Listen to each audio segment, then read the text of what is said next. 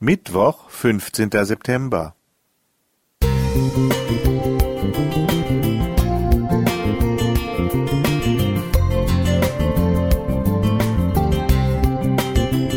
Ein kleiner Lichtblick für den Tag.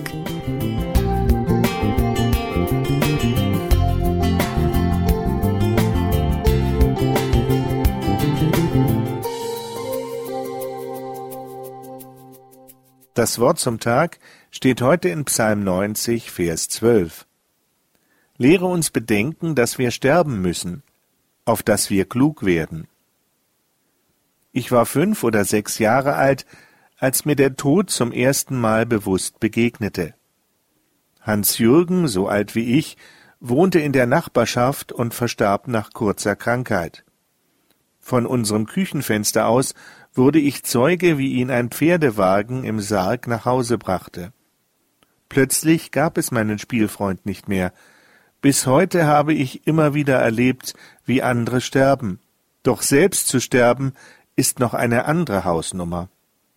Inzwischen bin ich 73 Jahre alt und ich gestehe, ich möchte noch nicht sterben, denn es gibt Menschen, die mich noch brauchen.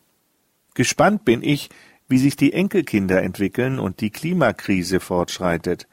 Allerdings weiß ich auch, dass der Tod Menschen überraschen kann. Kluge Leute haben das bei ihren Plänen und Lebensentwürfen auf dem Schirm. Deshalb erstellen sie in den besten Jahren eine Patientenverfügung und eine Vorsorgevollmacht. Die wenigsten Dreißigjährigen werden sie brauchen, doch weitsichtige Frauen und Männer sorgen vor. Vor einiger Zeit erzählte mir eine Frau, dass ihr Vater unerwartet verstorben war. Neben der allgemeinen Trauer über den erlittenen Verlust kam ein weiterer Schmerz hinzu. Sie sagte, mein Vater lebte seit Jahren mit seiner Schwester unversöhnt. Ich habe immer wieder versucht, den Konflikt beizulegen, doch er wollte nicht. Das ist kein Einzelfall. Die Klugen überprüfen ihre Beziehungen. Wer nicht vergibt, riskiert nach Jesu Aussage den Verlust des ewigen Lebens in Gottes neuer Welt. Klug zu werden bedeutet nach Jesu Aussage vor allen Dingen, das gehörte Gotteswort zu verinnerlichen und umzusetzen, wie es in Matthäus 7, Vers 24 beschrieben ist. Wiederholt sprach er das Thema Tod und Sterben an, wie zum Beispiel in Johannes 5, Vers 21. Denn wie der Vater die Toten auferweckt und macht sie lebendig, so macht auch der Sohn lebendig, welche er will.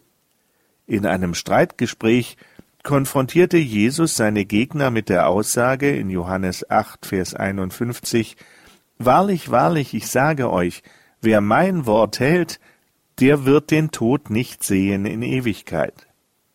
Sich aufs Sterben vorzubereiten, heißt eigentlich, sich auf das ewige Leben vorzubereiten. Der Weg dorthin führt immer über Jesus. Allen, die an Jesus Christus glauben, ist das ewige Leben nach Johannes 3, Vers 16 zugesichert.